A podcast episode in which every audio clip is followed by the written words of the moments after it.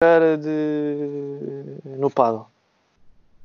Era isso, e, era isso que eu ia agora pegar contigo, que é uh, a tua. Pronto, tu jogaste e também foste, eras treinador, não é? Tu começaste, foi no Estoril a dar uns treinos de paddle, depois foi, começaste a uh, Rock for Paddle, uh, no Valténis, certo? Sim, no, no Rock for Paddle ainda não havia Rock for Paddle, era só Sim. Valténis. Eu fui convidado depois por uma empresa espanhola que se chama All for Paddle. Uh, All for Paddle não. Uh, olha, já não me lembro do nome agora. Uh, que era uma, era uma, empresa espanhola que tinha feito o primeiro torneio internacional aqui, aqui no Lisboa Racket Center, tipo nos anos 90, uma coisa assim, ou no início dos anos 2000, já não me lembro. Um, e que queria, queria ter uma série de clubes explorados aqui, aqui em Portugal e começou por Lisboa e teve, conseguiu fechar um acordo para explorar e montar os primeiros campos de paddle ali na, na Longa. Uh, como eles precisavam de alguém local para, para gerir e começar a lançar esse projeto, convidaram-me a mim e, e, pronto, e desenvolvi esse projeto durante um ano. Depois, passado esse ano, fui convidado pela Rackets Pro para fazer parte da, da equipa da Rackets Pro, que, que estava que estava a nascer na altura e tinha três campos no, no Nacional Paddle. Uh, e que eu pretendia... Lembro, foi, lá que eu joguei a primeira vez, foi no Nacional Paddle e pretendia se expandir para outros clubes, nomeadamente a Quinta da Marinha, e, e foi convidado por eles para, para abrir o paddle, digamos assim, na Quinta da Marinha. Um, e pronto, e depois mais tarde veio a possibilidade também de abrir o Blooming Skin Paddle Academy com o João Franco, e, e assim foi. Ou seja, os últimos meus projetos têm a ver com aberturas de clubes. E começar e, a base, sim. E, e, e, o crescimento e o desenvolvimento desses clubes, que é aquilo que eu gosto de fazer. É, gosto de me envolver também nesse, nesse projeto e acho que estamos a fazer um bom trabalho aqui no, Mas este, ah, por exemplo, este, o, o Blooming Skin, que ao início era Cascais Paddle Academy, que foi quando, onde eu comecei a treinar contigo. Aliás, eu tive os primeiros treinos contigo na Quinta da Marinha, não é? Foi naquela altura em que eu estava a deixar de jogar. E, e depois o meu pai, o meu pai não estava a deixar de jogar ténis, o meu pai não ia, não ia aos treinos e eu ia na vez dele. Sim. E foi aí que eu te conheci e pronto. E depois lembro-me que tu, o meu pai disse-me: Olha, o Tiago, o Tiago vai abrir um clube, falou-me do clube e não sei o quê. Só, e eu comecei a jogar paddle quando tu abriste o Cascais Paddle Academy, só comecei no, no Paddle Factory. Exatamente. E depois pronto, depois entretanto lesionei-me e depois fui falar contigo e foi lá que eu comecei a treinar. Mas este tem sido o clube onde tu tens tido mais mão de, de manobra e onde tens mais liberdade para, para gerir vários aspectos, não é? Não é só a parte das aulas nem nada. Tu, entre aspas, ainda por cima agora, depois da, de, da mudança que houve, ficaste com. É a primeira vez que tens um monopólio, um monopólio tão grande do clube, não, é? não, não pegas só no, numa parte. Sim.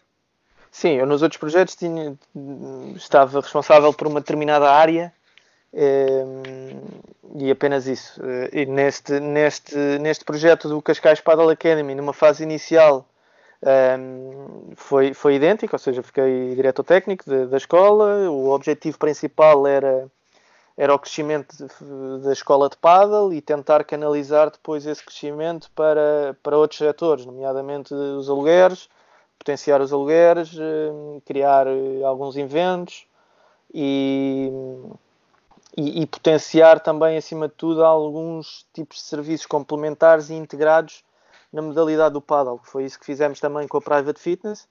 Que é o ginásio que está em cima do clube. Que é o ginásio Sim. está no, dentro, inserido nas instalações do clube e que nós conseguimos trabalhar desde o dia 1. Uh, coisa que, por exemplo, noutros sítios não consegui que, que essa envolvência fosse, fosse feita, infelizmente, porque é, é uma.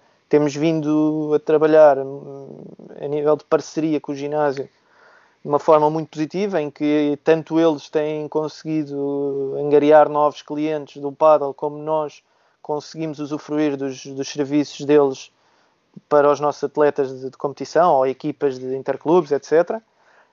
Um, e pronto, e há cerca de seis meses, sete meses, em setembro, no, no início desta nova época, eu, juntamente com o João Oliveira e o Pedro Correia, que são os donos da Private Fitness, uh, fiz uma gestão total do, do clube.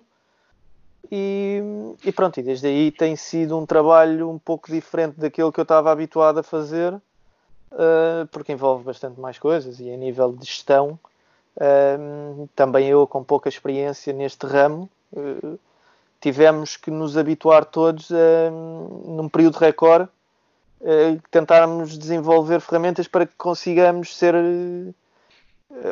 bons em quase tudo, ou seja, temos que tratar de, uhum. tudo, desde a parte das vendas, do marketing, de, da gestão, contabilidade, okay. sim, sim, uh, sim. tudo isso, não, não fazendo cair o nosso negócio base, o nosso core business, que é manter os nossos clientes satisfeitos, aumentar o nosso número de clientes, aumentar o número de reservas, aumentar o número de alunos, continuar um, ehm, um, ehm, a dar uma imagem limpa ao clube e desenvolver cada vez mais Uh, investir também no clube a nível de infraestruturas, isso é notório desde setembro. Conseguimos fazer, uh, alterar uh, o pavimento, conseguimos investir também no bar e criar um bar com muita qualidade. Já agora, já agora mandar um, um plug ao bar, Sea Lounge, não é? Sea Lounge. Sea Lounge. A Eva e a Sophie, a Sophie é a mulher do Tiago.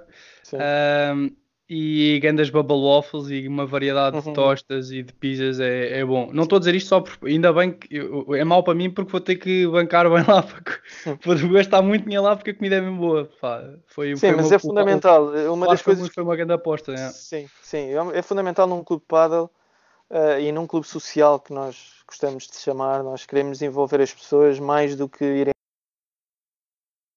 nós tínhamos realmente essa, essa fragilidade que não tínhamos um bar uh, digno, digamos assim, de conseguir manter as pessoas no clube com, com alguma qualidade. E, e, e pronto, isto também é um, é um grande investimento de, delas as duas. Foi um investimento não só a nível financeiro como pessoal, que infelizmente também veio numa, numa fase difícil, porque passado dois meses eh, surgiu yeah. este, este, este problema que estamos a viver, mas pronto, devemos todos de recuperar e voltar mais fortes. Mas, eh, como eu dizia, eh, esta é a nossa, nossa ideia nossa ideia base, é criar cada vez mais mecanismos de que a pessoa, desde o momento que entra no clube, uh, permaneça e que, e, que, e que faça mais do que vir jogar paddle, que venha ver como é que, que nós estamos, falar connosco, conviver, que isso é que faz realmente a vida de um clube. Yeah. Uh, pronto, agora que falaste neste, como é que um clube, não é? O clube está fechado, uh, infelizmente. Estão todos, não é? Eu acho que não há um clube de padel aberto em Portugal. Não, não. Até porque não pode. Uh, não pode sequer, pois. Sim.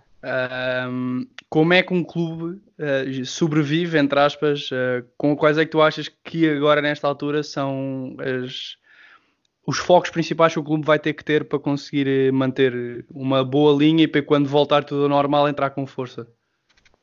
Olha, eu, eu não, falo... não, não reveles os segredos, não porque isso não, senão... não, mas eu acho, é, é, é, o que eu tinha a dizer, eu, eu vou falar em nome do, do, nosso clube, mas eu acho que tem a ver um bocadinho, é um bocado linear esta, estas, estas ações, ou seja, né, o que os clubes, ou o que nós andamos a fazer, estamos a fazer ou o que fizemos nesta primeira fase foi tentar reorganizar a estrutura de custos do clube, que é fundamental para, para a permanência do, do clube.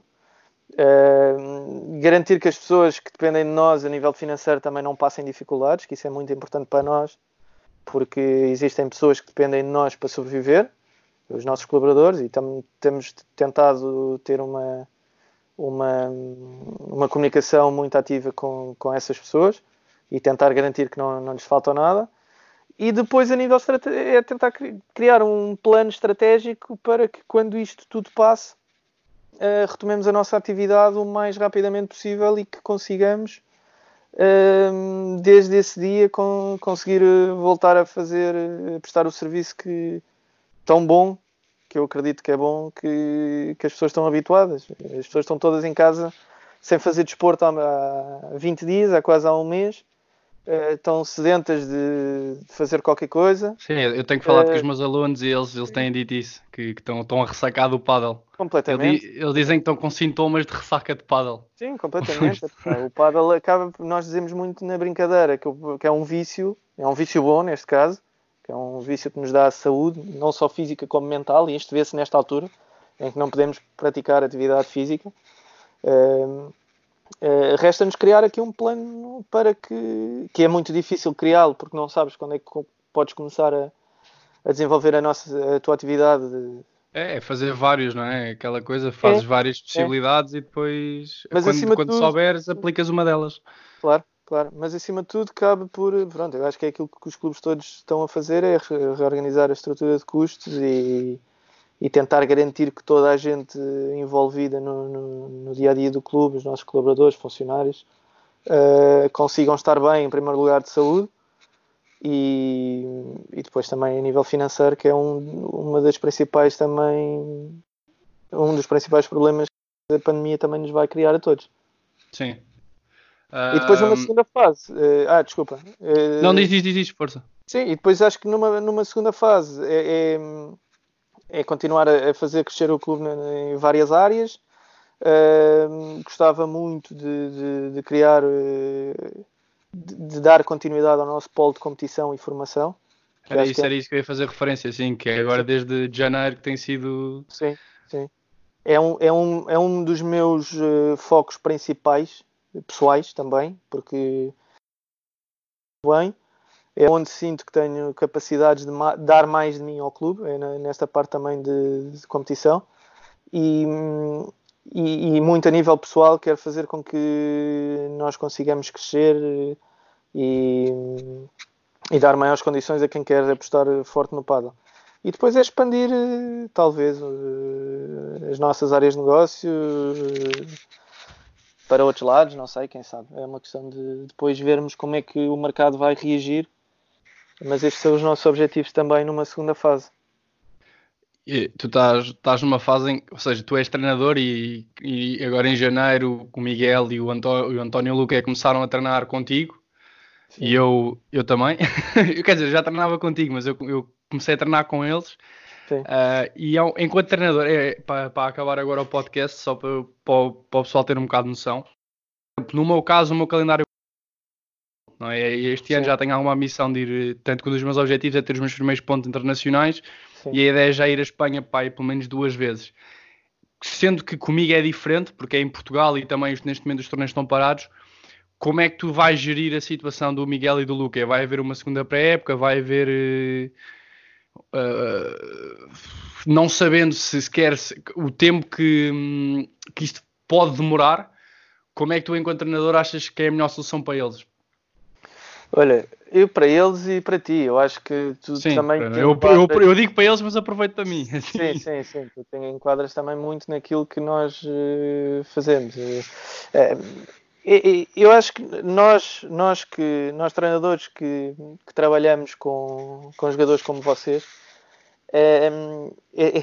estamos aqui numa, numa situação que é muito difícil saber o que é que vai acontecer. Eu tenho falado com, com todos vocês durante estes dias e, e vivemos todos numa incerteza do que vai ser uh, os calendários competitivos, não só em Portugal como, como internacional, a nível do World Tour. Uma, uma, uma pré-época que tu falaste acho que vai ser fundamental, porque vamos todos estar parados mais do que um mês, se calhar mais do que dois ou três, não sabemos. E, e tudo aquilo que fizemos nas oito semanas de pré-época foi por água abaixo, é inevitável. E, e por também. Água abaixo não foi, retém sempre um bocado, mas sim, a ideia de que não, era começar a época a voar muito, muito foi, foi por água abaixo, sim. É, é muito difícil. E, e, eu acredito também que, que, que mesmo quando nós consigamos ter a capacidade de começar a trabalhar, eh, começar a treinar, uh, vai tardar muitas semanas até o primeiro torneio acontecer e, e, temos que aproveitar eh, essas semanas para, para nos prepararmos para tentarmos chegar ao primeiro torneio o mais forte possível. Agora, a minha principal reticência em relação a isso tudo é perceber se, se realmente irá acontecer ou irá continuar a época, se a época vai ser dada como perdida ou como terminada, e, e aí sim vamos ter que começar a readaptar novamente a nossa, a nossa maneira de trabalhar. Se calhar aí já vamos ter que trabalhar de maneira diferente. Eh, não sei, eu acredito que há aqui dois tipos de, de, de calendários competitivos, um em Portugal, um, que acredito que, que, que, acontecerá ou retomará. Eu sou, se calhar, estou a ser um bocado otimista, mas eu estou convencido que em agosto, setembro conseguimos ter um torneio em Portugal. Não estou tão otimista a nível de, do que é o calendário World Padel Tour. Um, primeiro lugar por aquilo que se passa em Espanha neste momento, yeah. ou seja, vivem momentos uh, terríveis e muito piores do que aqueles que nós vivemos e, e, vai demorar muito mais tempo do que em Portugal esta, aos níveis de estabilizarem uh, uma forma segura. Para além disso, não sei que, que, medidas é que vão ser tomadas para, os, para, para os cidadãos que vão eh, vir, ir de, de, Portugal a Espanha para, para jogar um World Tour. Provavelmente, em primeiro lugar, uh, o governo espanhol eh, muito dificilmente irá permitir uh, eventos com uma aglomeração de pessoas como o World Tour. Sim, pois é, isso é... Em segundo lugar, um World Padel Tour envolve também a, eh, a, vinda de pessoas de outros países para jogar e ouve-se falar, por exemplo, que poderão vir a ter pessoas que, que, vão de um país para o outro, poderão vir a ter que cumprir com 14 dias de, de quarentena, portanto, logo aí é impensável tu poderes jogar um torneio no Padel Tour tendo Sim, que ir para lá. 14 dias em casa e depois. E ficas 14 dias em casa, portanto também não, não, não fará muito sentido. Uh, portanto, eu daí estou um bocadinho mais reticente a nível do que vai ser a época do, do Tour, que eu espero que se retomará, uh, que se retome, mas uh, não sei até que ponto é que não pode vir a ser totalmente adiada para o próximo ano. Pois, estamos, estamos aí com o mesmo pensamento. Ah, infelizmente. Bem, yeah. Coach, só mandar aqui um props ao Esquilo e ao Crocodilo, que é o Miguel e o Luca Uh, também a toda a equipa do, do Blooming Skin, ao Chefe Falcão, a Carminho, Saldes, ao Pedro Monteiro, Ferrão, o Murtas, é. ao Pedro Correia, ao João, ao João, João Oliveira, não é? João Oliveira, Oliveira sim. sim. Oliveira, eu espero que eles ouçam eh, sobre o clube, eles têm que ouvir. Esqueci de alguém. Francisco. Francisco. Uh, o Chico, sim, o Chico. Sim. O uh, Cadic. E pronto, essa malta. Eu, é. eu também dou as minhas, as minhas, as minhas saudações, apesar de ter falado. E também que, que de toda a equipa, todos pronto, propuseram a, a ajudar o clube naquilo que for necessário e acho que não só a nível empresarial como a nível pessoal, acho que nós todos devemos dar não as mãos, ou dar as mãos entre aspas, neste momento não podemos, mas hum, dar as mãos para que consigamos todos ultrapassar esta, yeah. esta chatice o mais rapidamente possível. Também mandar aí um abraço ao, à família Roxo, que o Roxo fala comigo, ao Cunha. Sim, sim. Aos meus alunos todos. E agradecer alunos. muito, sim, sim, sim. Agradecer muito também uh, aos nossos clientes, que para nós são como uma família que nos tem, temos, temos recebido bastantes, bastantes mensagens de apoio de, de, de clientes. Uh, tenho recebido bastantes eh, telefonemas de, de, de, clientes que preocupados, a tranquilizar-nos. Uh, pronto, e é sempre bom, é sempre bom ter, ter esta demonstração de carinho de, yeah. das pessoas com quem é nós Sim, habitualmente, habitualmente convivemos lá no clube. É verdade. Coach, muito obrigado por teres. Olha, obrigado. Vindo. Isto é gravado por Skype, infelizmente. Não, não deu para vir cá para gravar assim com uma cena, com um cenário profissional, mas pronto. Há de ficar para, para outra vez. Quando isso passar, vens cá Sim. falar de, de como é que o clube recuperou da, desta situação. É que Portanto, agrade... agradeço-te muito. Agradeço também que tudo aquilo que tens feito por mim aqui em vídeo para ficar eh, recorded. E, e é isso. Malta, espero que tenham gostado. Grande abraço. Tchau, tchau. Abraço, obrigado.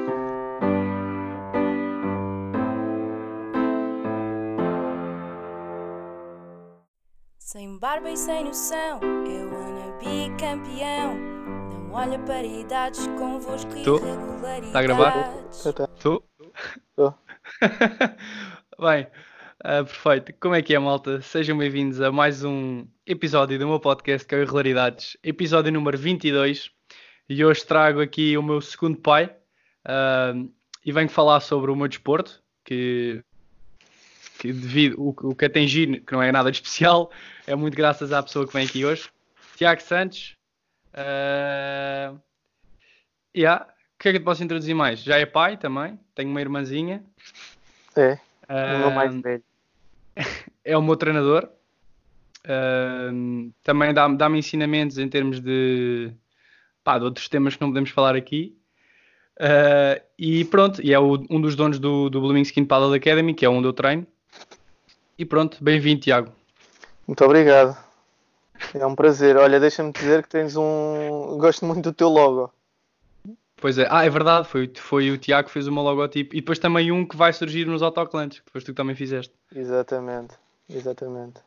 Quando, quando há talento, há talento, não é? Dá para tudo. É, talento, muito, é? é muito diversificado, é muito diversificado. Deus deu-me talento para muita coisa, não faço nada bem, mas faço algumas coisas, mais ou menos. Consigo mexer em várias áreas. Isto é, dá jeito, pois é, ali no paddle é onde, onde, onde se vincula mais. É, no paddle posso expandir essas minhas artes por uh, várias vertentes. Olha, este, este, este podcast que tu, tu acompanhas e ouves todos os episódios que eu sei, uh, e eu, pronto, desde o início tenho muito. Começa com os amigos meus, e não sei se há muito pessoal que não me conhece a ver, uh, a maior parte dos meus amigos já jogaram paddle, portanto a ideia também não é vir aqui explicar como é que é o paddle, como é que se joga, não sei o quê. Um, é falar um bocado de, de, como é que tu começaste, um bocado da tua história, porque é bastante interessante, porque foste um dos pioneiros cá em Portugal. E depois, um, em termos de, de, Pronto, que neste momento já não jogas tantos torneios, estás mais na, na, na parte da gestão do, do, clube e das treinos de, de, competição. E depois também falar agora um bocado do impacto do Corona. Não é que eu gosto muito de falar das cenas do Corona, mas para, para o pessoal perceber um bocado a realidade que é, neste caso, nas pequenas e médias empresas, não é? uh, que acaba por afetar bastante. Portanto, eu vou-te pedir que comeces por dizer quando é que jogaste para a primeira vez e depois uh, avançares um bocado na tua história, que eu já sei quase toda, não é?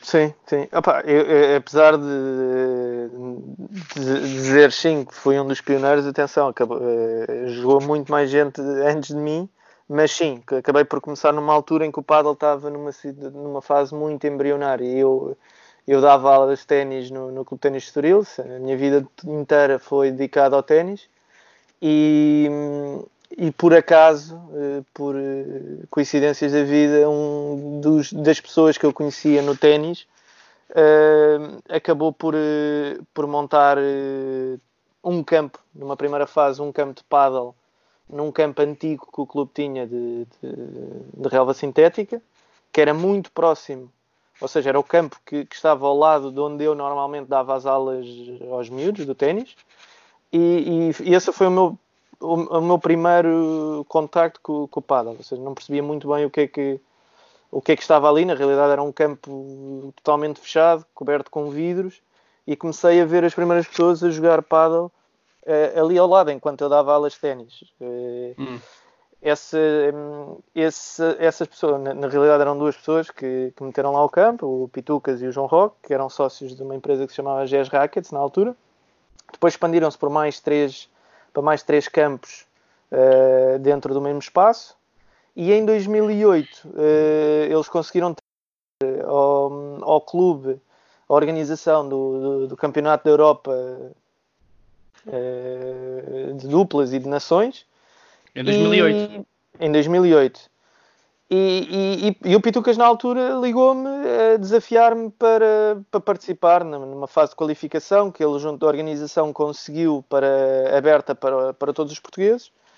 E, e pronto, como eu gosto de desafios e, e, já tinha alguma curiosidade em experimentar, porque era um desporto muito semelhante àquele que eu jogava na altura, resolvi resolvi passar na, numa Decathlon, comprar duas raquetes de paddle miseráveis e fomos, e fomos, e fomos jogar uh, o Qualifying. Jogámos na altura com duas pessoas que depois vieram-se a tornar grandes amigos e, e levámos um tarião. Eh, eu joguei com um colega meu que, comigo e levámos um tarião naquilo. Então comecei a pensar que, que pronto, vou tentar experimentar mais um bocadinho para ver se, se foi coincidência ou se realmente eles eram muito bons ou não. E, e lembro-me que tive a semana toda a assistir maravilhado aos melhores jogadores do mundo na altura a virem jogar. E lembro-me que dois ou três meses após esse Campeonato da Europa fui desafiado por, pelo Ricardo Oliveira, que hoje em dia é presidente da Federação Portuguesa de Pada, yeah. que a jogar um torneio em Vila Real de Santo António. Fomos para Vila Real de Santo António, E, epá, e o primeiro jogo calhamos contra uma dupla do, do Algarve que, que era a dupla 3 nacional e levámos 6 S a 0. E pronto. E era o, o, o Fab? Não, não, não, o Fab não, ainda não. Um, o Fábio acho que ainda não jogava paddle nessa altura. Não, era o Vitor, hum, o Vitor e o Ricardo, pá, que, que já jogavam paddle há algum tempo e pela proximidade que tinham com, de Vila Real de Santo António com Espanha, já tinham tido algum, algum acesso okay, ao paddle é, é. em Espanha. E, epá, e nós não, eu, o único acesso que tinha era, era ver eh, as pessoas que jogavam um nível muito amador lá no clube enquanto me dirigia para os campos para dar aulas de ténis. Esse era o meu único contacto que tinha com paddle. Então levei ali uma bicicleta, seja SG, Uh, como estava no Algarve, uh, aproveitei o resto do fim de semana e fui para a praia e comecei a pensar que das duas uma, ou, ou, ou deixo de jogar paddle uh, ou então vou decidir aprender a jogar e tentar no ano seguinte ganhar ou fazer melhor figura essa, com essa dupla. E assim foi. Epá, decidi começar a ver alguns, alguns vídeos. Uh, comecei a tentar seguir um pouco o que era o paddle a nível internacional. Tu tinhas, e... nessa altura, tinhas a minha idade? Ah, pá, sim, não? 2008 tinha 22 anos, por aí. Por sim, aí. sim, sim. É. Uh, e comecei a seguir um bocadinho o que é que se passava a nível de paddle uh, em Espanha.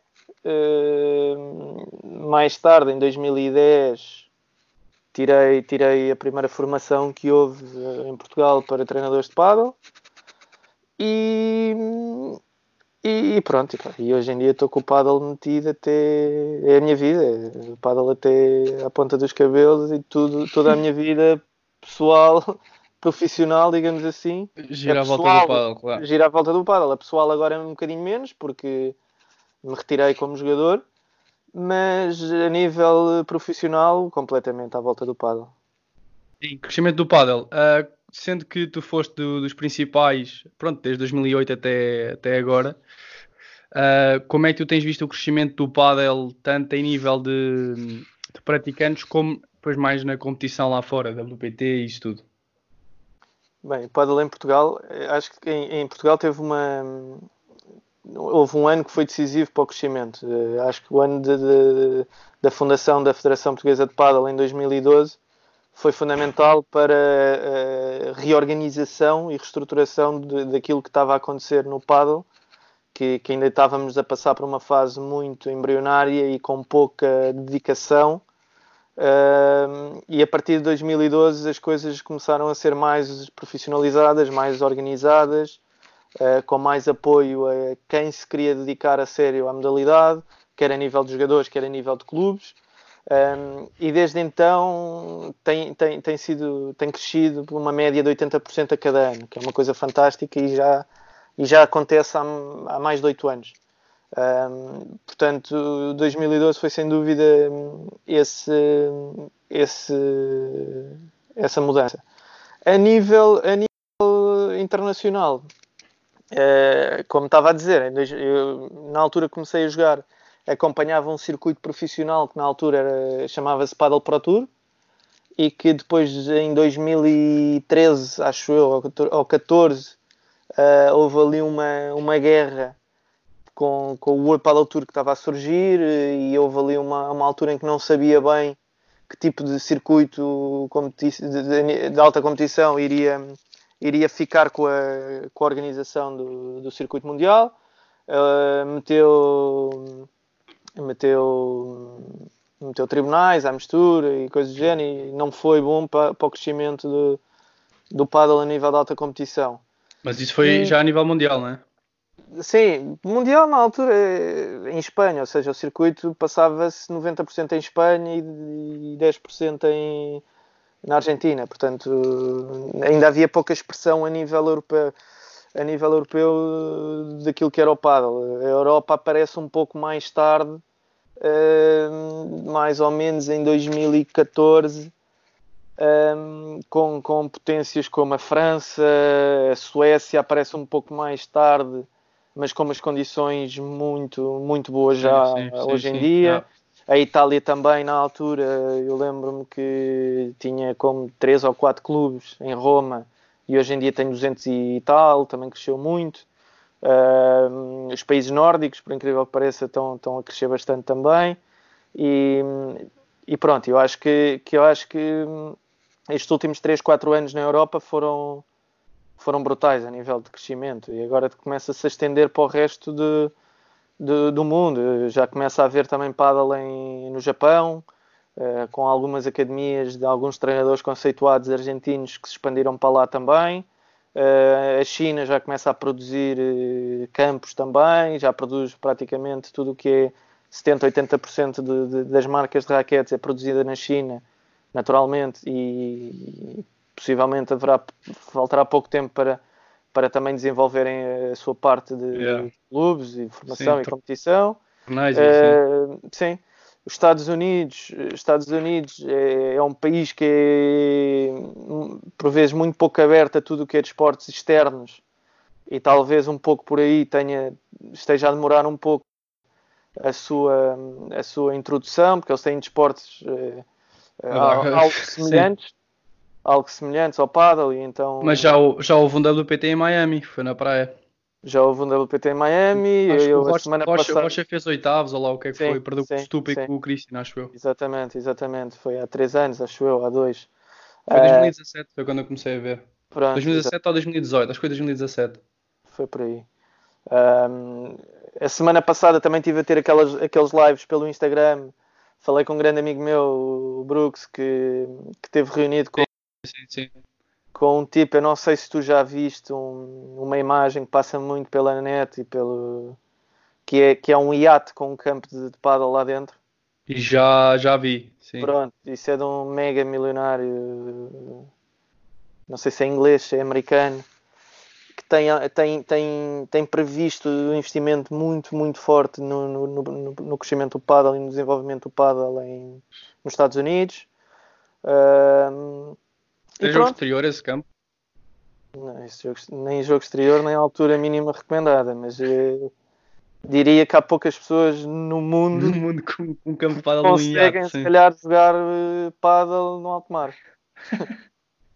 Lindo. É, pá, é surreal, acho que é surreal. E, e diz-me uma coisa, em, em, em Portugal, em Portugal, um, foi esse ano 2012 que tu sentiste que começou, começou a haver essa taxa de crescimento. E em, em, termos de resultados de jogadores portugueses lá, lá fora, quando é que tu sentiste que, que os portugueses começaram a conseguir estar taco a taco com, com a Armada Espanhola e a Armada Argentina e a Brasileira também, que, que são assim as três, as, três, as três potências, não é?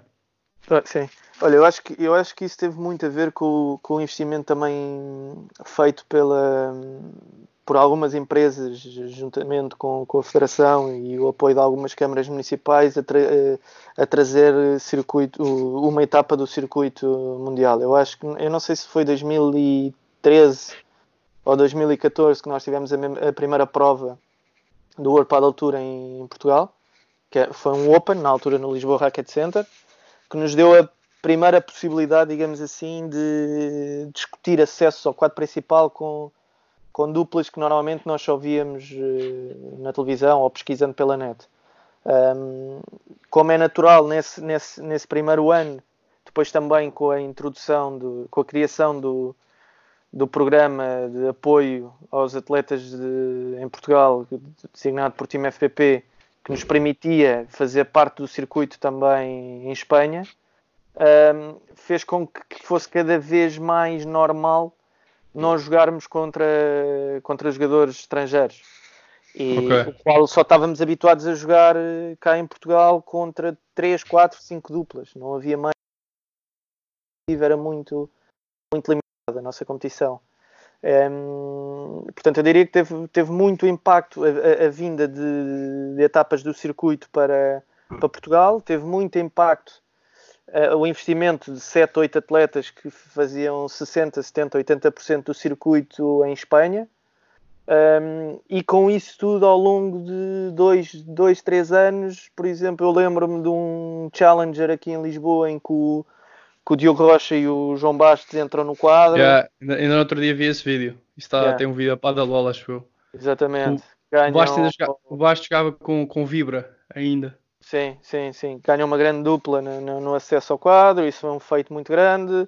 Depois, com, a nossa, com as participações depois também nos campeonatos do mundo, começamos a ter algum, alguma competição com, com os argentinos, com, com, os brasileiros, com os espanhóis, uh, também enquanto equipa, e isso vai-nos dando cada vez mais ritmo competitivo, cada vez mais experiência, percebemos também como é que jogam os melhores do mundo e, e pronto, e, ao, e, aos poucos fomos conseguindo um, que houvessem dentro desses 7, 8 jogadores quem se começasse a, desenvol a desenvolver mais capacidades para competir. E pronto, e acabámos por chegar a ter. Temos agora o Miguel a 54 do mundo, temos o Diogo também já andou nos 60, uh, ah, o Vasco teve nos 80, salvo erro. Um, e pronto, isso teve alguns frutos, mas estamos a falar de frutos que demoram, demoraram 6, 7 anos a serem, a serem colhidos. E agora com as condições que, que se têm tido, o crescimento, eu falo por mim, não é? Eu tenho, tenho a missão no paddle e que as condições que lá o clube me tem, que tu me tens proporcionado e o clube, não é? Será, será eu também ter essas condições e mais gente, e é possível que haja mais jogadores no, nos próximos anos a conseguirem chegar onde o Miguel, o Miguel, neste caso o Diogo, o Vasco e isso chegam, e se calhar eh, mais à frente, né?